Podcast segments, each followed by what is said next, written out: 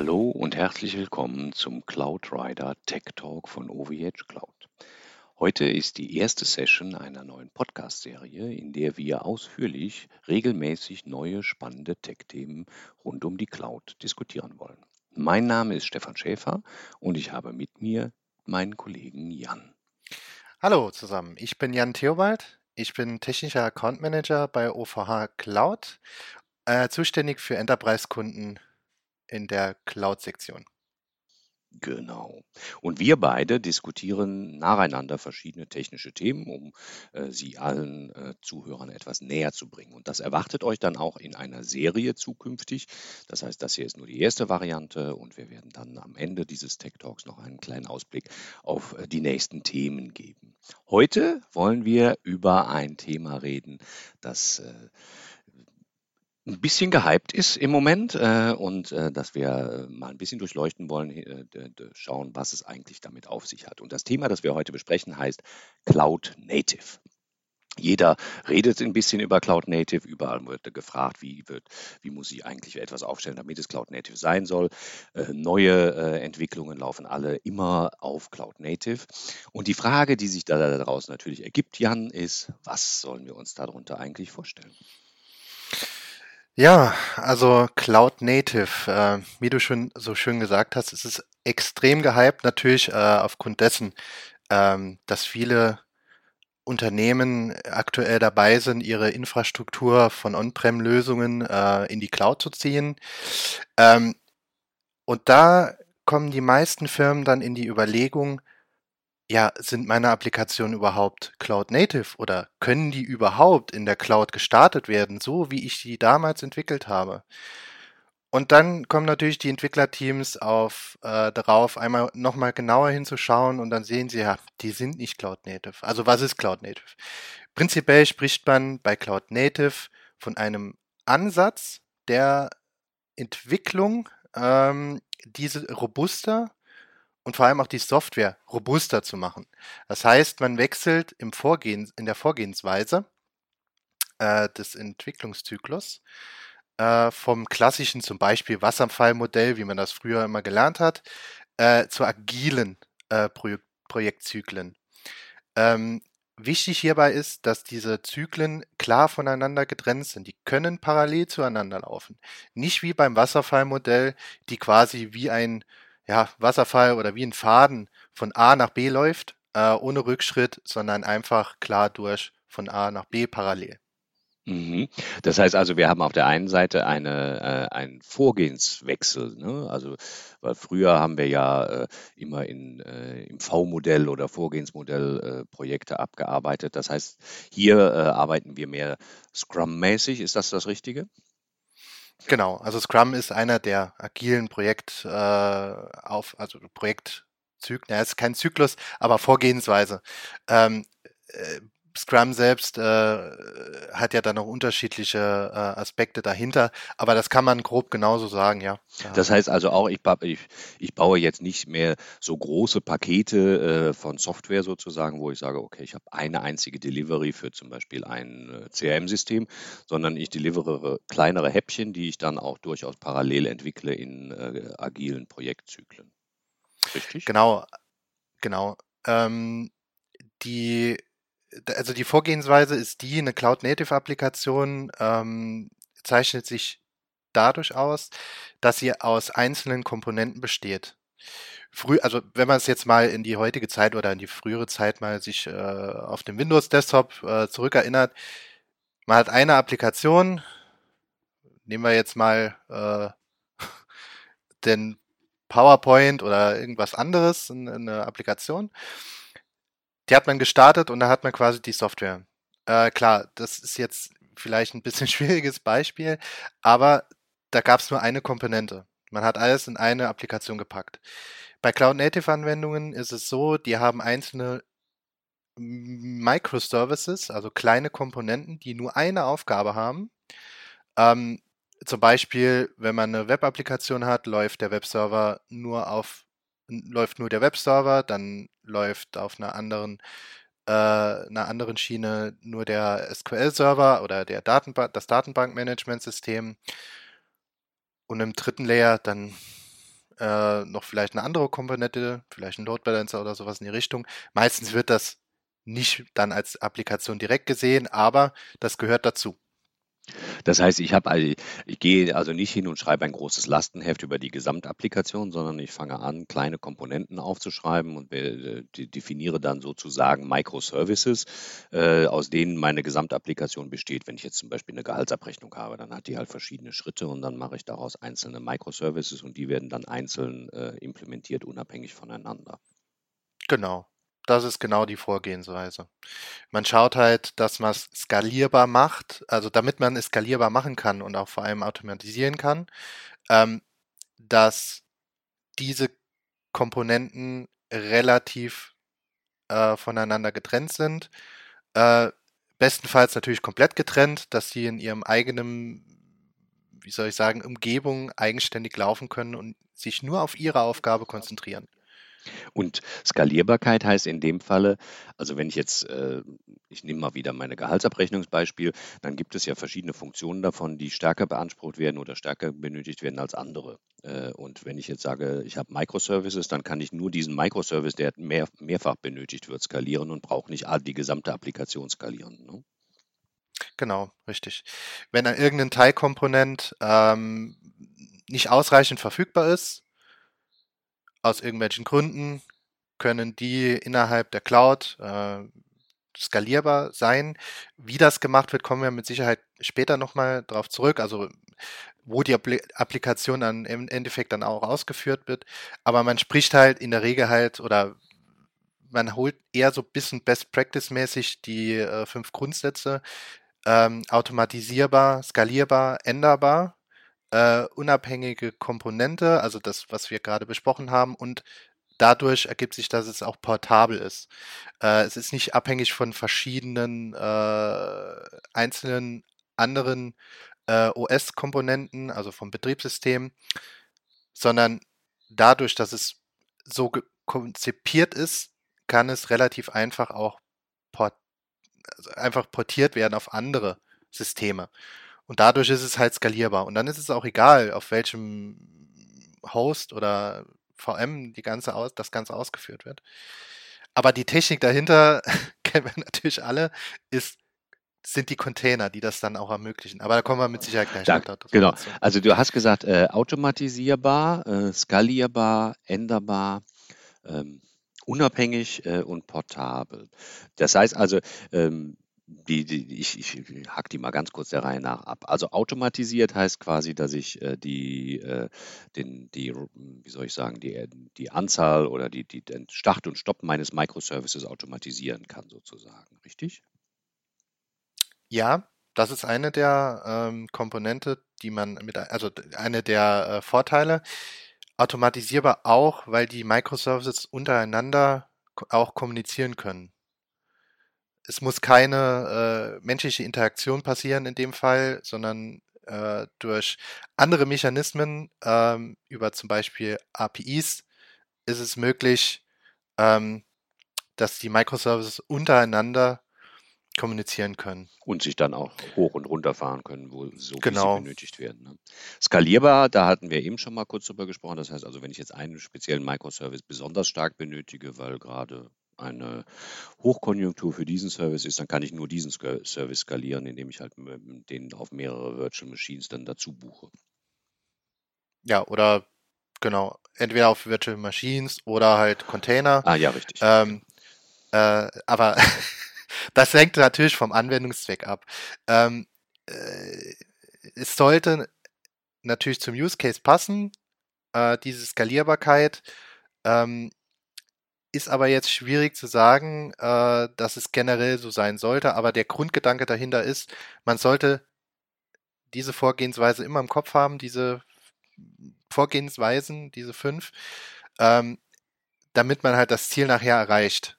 Natürlich äh, macht es manchmal keinen Sinn, das skalierbar äh, zu machen, ähm, weil einfach der Sinn und Zweck der Komponente es einfach nicht hergibt. Ich, ich gehe die weiter durch. Dann waren wir bei änderbar. Das heißt quasi, äh, dass ich nur meine einzelne Komponente ändern oder meinen Microservice ändern kann, ohne dass ich den Gesamtzusammenhang wieder ändere, weil die halt über APIs miteinander kommunizieren. Genau. Und Hier spiele ich, ja, Entschuldigung, nee, Mann, go, go.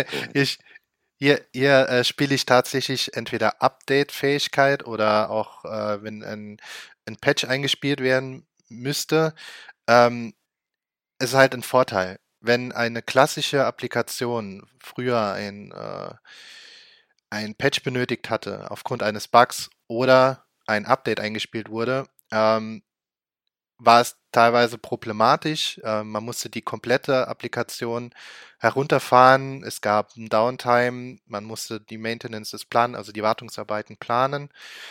Hier ist es tatsächlich so, da die Komponenten untereinander äh, zwar agieren, aber voneinander getrennt sind, ist es einfacher. Man könnte theoretisch sagen, es ist ein Mischbetrieb im ersten Mal oder man macht ein direkten, direktes Update. Oftmals fällt das dann überhaupt gar nicht auf. Es muss nichts geplant werden. Daher, ähm, ja, ist einfach viel kosteneffizienter auch. Ähm, man muss keine Wartungsarbeiten planen. Das heißt, die Endkunden, die das Produkt nutzen, äh, haben dadurch auch keinen äh, keinen Verlust und müssen auch vielleicht nicht auf SLAs achten. Ähm, wenn es jetzt zum Beispiel ein Fehlerpatch gewesen wäre, ähm, der schnell eingespielt wurde. Es ist das Gesamtpaket macht es einfach runder, sag ich Mhm. mal. Ja, ich, ich komme ja aus einer Zeit, wo man äh, noch diese großen äh, Mainframe-Applikationen hatte. Und wenn man da einen An äh, Änderungszyklus drin hatte, dann war das immer ein riesiger Aufwand, weil man immer das Gesamte, weil es halt nicht äh, äh, in Komponenten und Microservices aufgeteilt war, musste man immer alles gemeinsam in einen Update-Zyklus hineinpacken. Und der war äh, entsprechend aufwendig. Und hier hat man dann durch diese Microservice-Architektur natürlich deutliche Vorteile. Äh, dann, ich, ich bin noch bei den fünf. Zu, zu, der letzte war portabel. Ähm, portabel äh, oder portable äh, oder portierbar ähm, würde quasi auch bedeuten, dass ich äh, auch zwischen verschiedenen Cloud-Architekturen wechseln kann, oder? Oder Cloud-Anbietern dann einfach wechseln kann, weil ich ja dann äh, über APIs miteinander kommuniziere und quasi das, was da drunter liegt, ist dann gekapselt. Genau. Man kann sagen, äh, wo der Rechner steht, ist egal. Ähm, das ist halt Grund, äh, auch einer der Grundprinzipien. Früher hat man tatsächlich auch Wert gelegt, wo und wie und ah, hm, musste sich entscheiden. Heutzutage ist es so, man hat in der Regel eine, eine Plattform, auf dem man die Infrastruktur verwaltet und die Cloud-Dienste sind dahinter. Man weiß oftmals, man, vielleicht weiß man schon und man sieht es noch äh, anhand der Abrechnung, wo was liegt. äh, aber prinzipiell, die Maschine oder die Container, der ist es egal, wo es liegt. Äh, Hauptsache, es wird ausgeführt. Und das ist halt, sag ich mal, ein, eine sehr gute Verbesserung, äh, weil es wird automatisch auch ähm, ein bisschen auf Disaster Recovery geachtet. Also man hat mehrere Availability Zones dadurch. Und man hat automatisch diesen äh, Aspekt des äh, Disaster Recoveries oder auch einfach der, der Multisite äh, ähm, Distribution hat man einfach direkt automatisch mit abgedeckt. Früher hat man sich Gedanken gemacht, ja, da muss ich das noch hierhin replizieren und so weiter und so fort. Man hatte mehrere Schritte dafür tun müssen. Heutzutage ist es so, in der Plattform klickt man einfach eine neue Availability Zone an. Es werden neue Nodes gespawnt, also diese äh, Ausführer für die Applikation. Das können VMs sein, das können äh, Bare Metal Server sein, äh, das kann ein neuer Host in der VMware-Umgebung sein, das ist egal. Und dort, dort werden dann aber keine VMs direkt gestartet zum Ausführen, sondern Container. Genau, zu den Containern kommen wir gleich nochmal. Ähm, der, der Vorteil dieser, dieser Lösung ist also, dass ich äh, schnellere äh, Update-Zyklen habe. Und dann logischerweise habe ich auch äh, viel weniger Aufwand im Qualitätsmanagement, ne? weil ich ja immer nur noch äh, quasi den Service, den ich ändere, äh, äh, retesten muss sozusagen. Ne? Genau, richtig. Ähm, hier ist halt das Stichwort äh, Continuous Delivery. Ähm, man, man fährt immer fort mit seiner, äh, mit seiner Vorgehensweise. Und dadurch, dass das Qualitätsmanagement nicht die äh, komplette Applikation jedes Mal in, in einem Testzyklus mit einbeziehen kann, sondern einfach auf die einzelnen Komponenten eingehen kann, weil sie unabhängig voneinander funktionieren, äh, spart man natürlich irgendwo auch Zeit. Ich meine, ähm, es gibt ja verschiedene Testmöglichkeiten und auch Vorgehensweisen. Ähm, was aber hier das halt einfacher macht, ist, oftmals war früher es schwierig, Unit-Testing zu machen, also einzelne Komponente, die man gerade entwickelt hat, ähm, automatisiert testen zu lassen, ähm, weil die, das Konzept einfach nicht dafür geschaffen war oder einfach nicht gab. Ähm, die Entwickler haben sich schwer getan. Heutzutage ist es tatsächlich einfacher. Ähm, die meisten Tests werden über Unit-Tests abgefangen. Natürlich werden nur Integrationstests und so weiter auch gemacht, aber der Augenmerk liegt halt auf Automatisierung und da ist halt Unit-Testing äh, einer der wichtigsten Komponenten, weil das während der Entwicklung schon gemacht wird und dauerhaft vor allem. Das ist ja eine sehr große Zeitersparnis und automatisch dazu äh, steigt dann auch die Qualität der Software mhm. oder der Komponente. Klar, weil ich ja auch äh, eventuelle Fehler viel schneller beheben kann und nicht immer auf große Update-Zyklen warten muss, sondern das halt äh, durch die Aufgabentrennung dann äh, äh spezifisch machen kann, nur an dem Punkt, wo der Fehler aufgetreten ist. Genau. Ähm, wir haben äh, der, ja schon gesagt, dass alles, diese, diese Segmentierung, diese äh, Einteilung in Microservices, die funktioniert auch deswegen, weil die Microservices untereinander kommunizieren. Äh, und ich dann eben die, jeder Microservice quasi das anstößt an Funktionen in einem anderen Microservice, was er gerade benötigt. Und dafür benutzt er ja das äh, Application Programming Interface, wie man so schön sagt, oder die Programmierschnittstelle auf Deutsch. Äh, und abgekürzt sind das die APIs. Ähm, und das ist ja quasi ein, einer der Kernpunkte ähm, dieser äh, Kommunikationsfähigkeit und damit auch der, der ähm, der, der Segmentierung, ähm, dass ich dann über APIs quasi rede. Genau. Ähm, natürlich hängt es hier auch von dem Sinn Zweck der einzelnen Komponente ab, ähm, ob es Sinn macht, eine API dafür zu schreiben oder ob überhaupt Datenaustausch hier möglich ist oder notwendig ist. Aber das Konzept hat sich halt schon seit Jahrzehnten bewährt, APIs zu haben, also zum Datenaustausch. Ähm, wie du schon so schön gesagt hast, ist es halt nichts anderes als eine Programmschnittstelle. Äh, früher, wenn man das ja paar 40, 50 Jahre zurückgeht oder sogar noch ein bisschen weiter, äh, gab es auch schon APIs. Zwar nicht so APIs, die wir jetzt heute kennen, also RESTful APIs, äh, die zum Beispiel übers Internet ähm, äh, Daten rausgeben über XML oder JSON, sondern in dem Fall waren das halt Binärschnittstellen, äh, die das Betriebssystem genutzt hat für Datenaustausch. Also äh, das war noch ja 50, 60 Jahre bevor man überhaupt über Container, Virtualisierung und irgendwas anderes gesprochen hat. Äh, und ja, man hat sich einfach diesem Konzept bedient, man hat es immer weiterentwickelt und äh, sieh da, wir hatten, wir haben jetzt so weit geschafft, äh, dass wir einzelne Applikationen über das Netz oder ähm, äh, Daten austauschen können. Die API, APIs sind standardisiert, also die gehen nach Schemen oder äh, Strukturschemen, RESTful äh, zum Beispiel, ähm, vor. Ja, und da macht es auch einfach ähm, für die Entwickler einfacher, äh, das Ganze so ein bisschen ja, hochverfügbar zu, äh, zu machen, in dem Fall. Weil, wie wir ja schon gesagt haben, äh, die, die Container sind austauschbar. Es ist egal, ob äh, oder die, die Container dort, wo die äh, Komponenten äh, laufen, sind austauschbar. Man muss nicht nochmal alles von neu aufsetzen. Man muss das nicht pflegen wie ein Haustier, äh, wie man so, so schön immer sagte, sondern es ist, hört sich jetzt zwar extrem an, aber es ist halt ein Nutztier, ähm, ist vielleicht nicht ganz so schöner Ausdruck, aber es würde quasi den, den Sinn erfassen von dem Ganzen. Hm. Jetzt haben wir schon mehrfach das Wort Container genannt im Zusammenhang mit Microservices und eben nicht Virtual Machine, sondern Container. Sollen wir da mal kurz drauf eingehen, was wir darunter eigentlich genau verstehen unter Containern? Hm? Ja, gerne.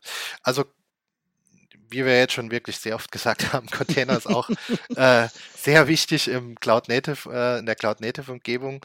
Ähm, man hat halt äh, in der Vergangenheit festgestellt, ähm, dass viele Dinge, also viele Applikationen äh, es schwer machen, die zu portieren oder ja, weiterzuentwickeln, weil die Ressourcen immer mehr werden und so weiter. Ähm, entweder auf äh, zurückzuführen auf schlechtes Qualitätsmanagement oder äh, weil es die Applikation einfach benötigt hatte.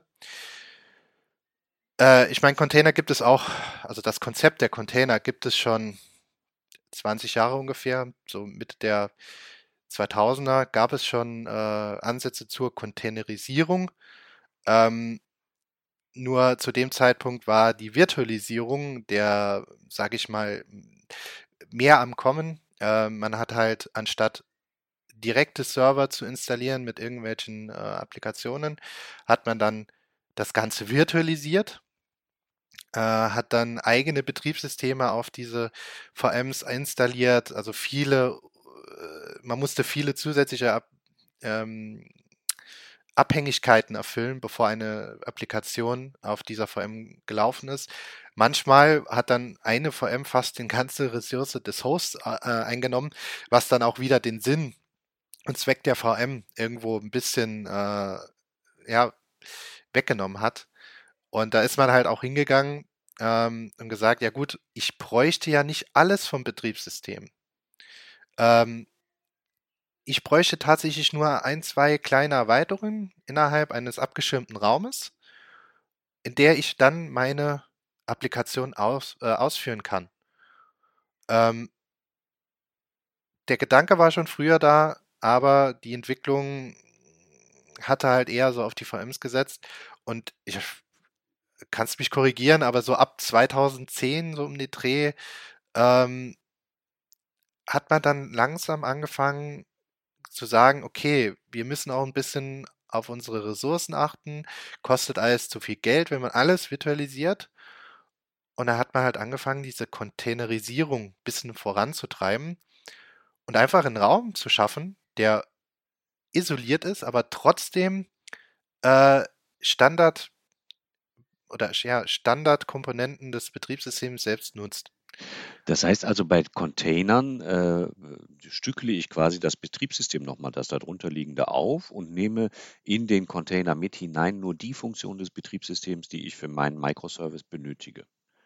Und alle anderen äh, äh, zusätzlichen Funktionen des Betriebssystems, die nehme ich gar nicht mehr mit. Korrekt? Also man muss nicht mehr ein komplett neues Betriebssystem aussetzen, so wie es in der VM war. Ähm, die, äh, die Idee dahinter ist einfach, dass man äh, ein bisschen Ressourcen spart und vor allem ähm, quasi es einfacher macht zu portieren und äh, die Wartung auch etwas zu minimieren.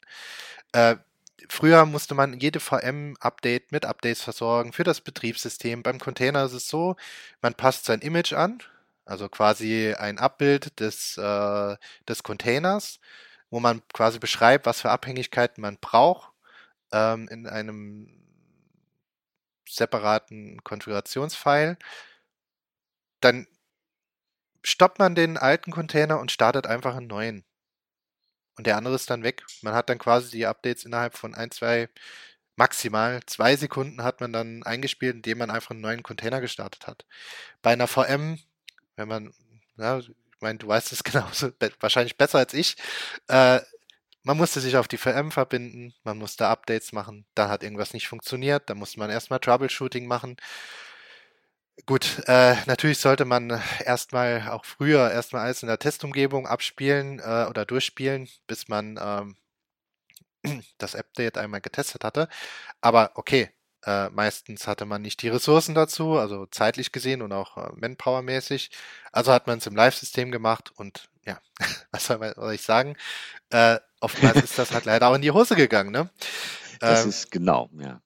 Todsünde sagten wir früher dazu, aber wurde trotzdem gemacht. Mhm. Vor allem freitags. Ja, genau. Freitags nachmittags. Genau. Beste Updates. Das heißt, bei ja, Containern, also, wenn ich heute eine Virtual Machine mir bei, was weiß ich, bei OVH Cloud zum Beispiel an, äh, antickere, dann suche ich ja normalerweise ein Betriebssystem noch aus. Das brauche ich jetzt bei Containern so in dem Sinne dann eben nicht mehr machen. Ne? Weil ich liefere das im Image mit äh, für den Container. Genau, also im Image selbst ist dann halt eine, ähm, ein Betriebssystem-Komponenten oder sind dort drin. Ähm, es ist nicht ganz, äh, man kann es nicht ganz als eigenständiges System sehen. Es gibt auch die Möglichkeit, eigene Betriebssysteme in einem Container zu starten. Äh, macht aber nur bedingt Sinn. Ähm, aber das hängt tatsächlich auch von der Applikation ab, was für Ressourcen vom Betriebssystem benötigt werden, um halt die Applikation zu starten. Und das ist halt der, der Sinn und Zweck dahinter. Bei, du hast jetzt eben schon gesagt, bei OVH Cloud kann man natürlich auch weiterhin äh, Virtual Private Server bestellen, auch in unserer Public Cloud. Aber hier bieten wir halt automatisch auch schon Betriebssysteme oder ja, Betriebssysteme an, äh, wo es direkt möglich ist, ähm, Container zu starten. Das heißt, wir haben den Grundgedanken hier schon äh, mit inkludiert, äh, dass der Kunde potenziell Interesse hätte an Containerisierung für seine Applikation. Zum, oder zum Beispiel zum, äh, wenn er uns als Testmöglichkeit nutzen wollte, wollen würde. Mhm. Mhm. Gut, Container. Ein wichtiger Aspekt, ich weiß nicht, ob wir den schon vollständig be beleuchtet haben. Wir haben natürlich gesagt, okay, Container sind jetzt also austauschbar. Ähm, sie sind auch äh, schnell skalierbar, weil ich Images äh, halt austausche, hochfahren kann, zusätzliche äh, Images hochfahren kann. Ähm, sie sind auch portierbar, ne, weil sie ja dann äh, quasi das Betriebssystem in sich mit drin haben, sozusagen. Genau. Ähm, also man vielleicht fängt man mal von vorne an. Also wenn man dabei ist, halt eine, ein Image äh, für die verschiedenen Container, ähm, ähm, Container Ausführer, äh, fällt gerade das Wort nicht mehr ein, tut mir leid. beim, bei Virtualisierung ist es Hypervisor, beim äh, Container ist es äh, quasi der Layer oben drüber, der das quasi ausführt. Ich nenne jetzt einfach mal als e-, Example Docker, quasi ja, der Ausführer. Ja, genau. ähm, wenn man da hingehend jetzt äh, versucht, ein Container-Image zu erstellen, äh, sucht man sich quasi die Komponenten aus. In der Regel gibt es schon vorgefertigte Container-Images, die man nutzen kann, die halt die Basics mit äh, inkludiert haben. Und dann ähm, fügt man quasi seine Applikation dort mit rein, macht die Konfiguration im ersten Schritt mit und dann ist das fertig. Dann kann man das wieder auf einem Repository, entweder public oder private, irgendwo hochladen. Es gibt ja auch von Docker ein, ein uh, Public Repository. Ähm, dort sind viele schöne Images schon vor, äh, vordefiniert. Diese kann man nutzen, ein eigenes Image draus bauen. Ähm, ja, und dann entweder privat verwalten oder äh, anderen das Ganze halt schon zur Verfügung stellen. Und dann ist es nachher egal, wo ich es ausführe. Hauptsache ist, dass man äh, die gleiche Container Engine, jetzt habe ich das Wort, jetzt ist es mir wieder eingefallen, ähm, nutzt. Äh, oftmals kann man die auch mischen. Ähm, aber ja, das, das ist dann für, wieder, ja. für einen nächsten Podcast ein Thema. genau, da könnte man stundenlang weiterreden drüber. Genau. So, wir reden ja aber auch, äh, als wir angefangen haben, äh, über Cloud Native zu sprechen, haben wir gesagt, okay, wenn ich jetzt äh, eine Applikation nehme, die schon da ist, äh, wie kann ich die eigentlich in die Cloud bringen? Und dann müssen wir gucken, ob ich eine große Applikation, die ich irgendwo habe, ich nehme wieder meine Gehaltsabrechnungsanwendung als Beispiel, wie kriege ich die äh, in die Cloud? Muss, ist sie überhaupt äh, in der Lage, Cloud Native zu sein? Und dann ist es ja oft so, dass ich dann diese, diese großen Moloche an Executables habe, die natürlich ganz und gar nicht äh, Microservice-orientiert äh, sind. Und da ist schon die Frage, äh, wie kann ich eigentlich meine bestehenden Applikationen äh, in die Cloud transformieren und vor allen Dingen Cloud Native machen? Ja, ähm, das haben sich viele große Firmen gefragt oder auch viele kleine Firmen gefragt.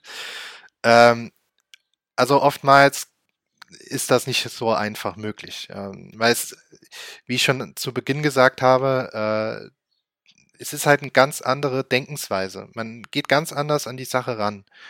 Ähm, das dahinterliegende Design ist oftmals gar nicht dafür geschaffen worden, Cloud Native zu sein, äh, weil es einfach früher so war. Ähm, das heißt halt für die äh, Unternehmen selbst, sie müssen es neu designen. Sie müssen oftmals tatsächlich auch erstmal ihre äh, Entwickler oder neues Personal einstellen, die genau diese Grundsätze schon haben oder damit sie es bekommen. Da muss das komplett neu designt werden. Also die Applikation muss von neu geplant werden. Natürlich kann man Komponenten, die schon existieren, äh, Codezeilen oder ähnliches kann man nutzen. Klar, das darum geht's nicht. Da geht's tatsächlich um, wie diese Software nachher untereinander oder die einzelnen Komponente untereinander miteinander dann auch agieren können. Also quasi die APIs dann schreiben und äh, auch das Netzwerkdesign dazu dafür schaffen. Ja, und oftmals kommt es dann im ersten Schritt dann schon äh, darauf an, äh, ist es überhaupt rentabel, das Ganze für mich zu machen, weil man muss Manpower, man muss äh, Zeit investieren.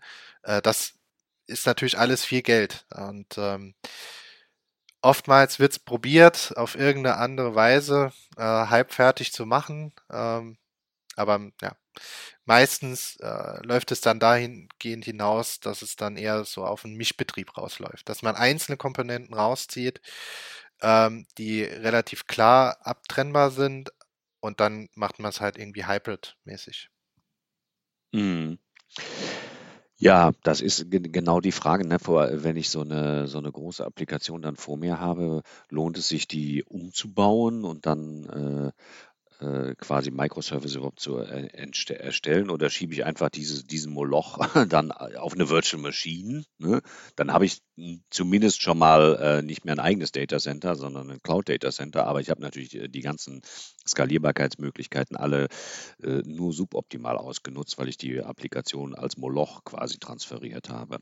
Und dann muss ich sie halt sukzessive wahrscheinlich äh, umbauen. Das könnte ja auch eine Möglichkeit sein, zu sagen, okay, ich schiebe erstmal das Gesamtpaket rüber so äh, ineffizient das auch am ersten Schritt vielleicht ist, äh, und fangen dann an, sukzessive umzubauen. Ist auch eine Vorgehensweise. Ähm, die, das ist immer schwierig zu sagen, äh, das so, so zu pauschalisieren. Äh, was ist jetzt das Beste? Äh, man muss sich halt immer quasi diesen, die, das große Ziel äh, erstmal setzen. Ich möchte eine Software entwickeln, äh, bei der ich Neuerungen schnellstmöglich an den Kunden heranbringen will. Und klar, das war in der, in der Vergangenheit vielleicht auch so, aber sagen wir es wie es ist, ähm, früher war das nicht immer ganz so einfach möglich, weil, wie wir schon erklärt haben, es manchmal auch zu Unstimmigkeiten äh, des ausführenden Systems kam, wenn es Updates gab. Ähm, man musste nacharbeiten. Und hier, wenn man es genauso nach den fünf Prinzipien halt auch ähm, äh, entwickelt, ist es viel einfacher möglich, weil man einfach unabhängig ist von den anderen Komponenten. Und natürlich äh, kann man dann auch das scheibchenweise machen, die Salami-Taktik. Ähm, aber das hängt tatsächlich auch, da muss man trotzdem Ressourcen investieren. Also man braucht trotzdem die Leute und auch die Zeit dazu ähm, das Ganze auch parallel zu dem anderen nochmal aufzubauen. Ja, ich glaube, das ist äh, auch dann eine, eine individuelle Betrachtung, die man in äh, Fall bei für Fall an sich anschauen muss und überlegen muss, okay, äh, macht es überhaupt Sinn, äh, das äh, so zu äh, sukzessive zu portieren oder baue ich es nicht gleich ganz neu? äh, und kriege, baue dann entsprechend der Cloud Native Ansätze quasi meine Applikation neu und habe sie dann automatisch Cloud enabled äh, und containerized. Das ist etwas, wo man auch äh, dann wahrscheinlich äh, sich Business Case mäßig mal pro Produkt und pro Projekt sich das genauer anschauen muss und sagen muss, welche Ressourcen habe ich überhaupt zur Verfügung? Ist mein Team schon Cloud Native enabled? Kann mein Team eigentlich schon Cloud Native äh, implementieren? Oder ist das noch nicht so? Komme ich in einem ab, äh, absehbaren Zeitrahmen dahin, dass sie das tun können? Äh, und lohnt sich dann eben ein sukzessiver äh, ähm, Ablauf oder sollte ich nicht vielleicht dann lieber sagen, dann mache ich einen Cut baue neu äh, und betreibe das alte halt so lange weiter, ähm, bis ich die Cloud Native Ablösung dann quasi implementiert habe. Das kann aber dann entsprechend auch äh, dauern, logischerweise. Genau.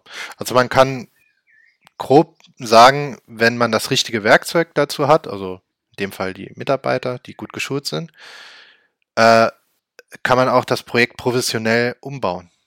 Äh, es hängt immer vom Werkzeug ab, auch wenn man im Handwerk ist. Äh, mit äh, für Haus, äh, hausüblichem Gebrauch, äh, gerade aus dem Baumarkt, das äh, billigste ist immer gut, das für schnelle Lösungen okay, aber hinterher vielleicht bereut man es, weil es dann nicht richtig hält. Das gleiche gilt natürlich auch in der Entwicklung von Applikationen. Also wenn die das Toolbox, auf das man zurück oder die Toolbox, auf die man zurückgreifen kann, also die Leute und deren Knowledge schon dafür geschaffen ist oder schon da ist. Natürlich kann man es probieren. Ähm, spricht nichts dagegen, ist aber, wie du schon gesagt hast, eine Einzelfallentscheidung. Aber wichtig ist, man sollte schon äh, das, die richtigen Werkzeuge schon zur Hand haben. Das ist definitiv wichtig. Mhm.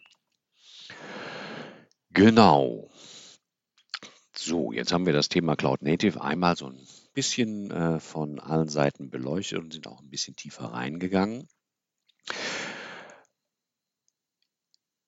Ich denke, äh, wir haben eigentlich äh, einen ganz guten Überblick geschafft. Was meinst du, Jan? Also ich bin ganz zufrieden. natürlich, natürlich gibt es immer noch äh, einige Dinge, die man noch mehr oder besser ausführen kann. Aber als groben Überblick würde ich sagen, haben wir einiges äh, zusammengetragen an Informationen. Das finde ich auch. Ich fand es spannend. Ähm, und bevor ich jetzt äh, dir danke, sage ich noch, äh, welche Themen wir so äh, auf der äh, Schiene haben. Also das nächste Mal wollen wir dann, wir haben ja heute schon viel über APIs ansatzweise gesprochen, aber da kann man noch viel äh, tiefer reingehen. Und das werden wir äh, dann genau in der nächsten Folge vom Tech Talk von OVH Cloud machen. Genau. Dann danke ich dir für deine Hilfe und Unterstützung. Der Jan wird auch das nächste Mal wieder dabei sein. Vielen Dank, Jan. Gerne, auch vielen Dank äh, für deine Zeit und vor allem auch die Moderation. Sehr gerne. Und dann äh, würde ich sagen, wünschen wir allen noch einen guten Tag äh, und einen schönen Tag. Und wir sehen uns auf diesem Kanal dann beim nächsten Mal wieder. Danke sehr. Genau. Vielen Dank. Wir hören uns. Tschüss. Tschüss. Thank you.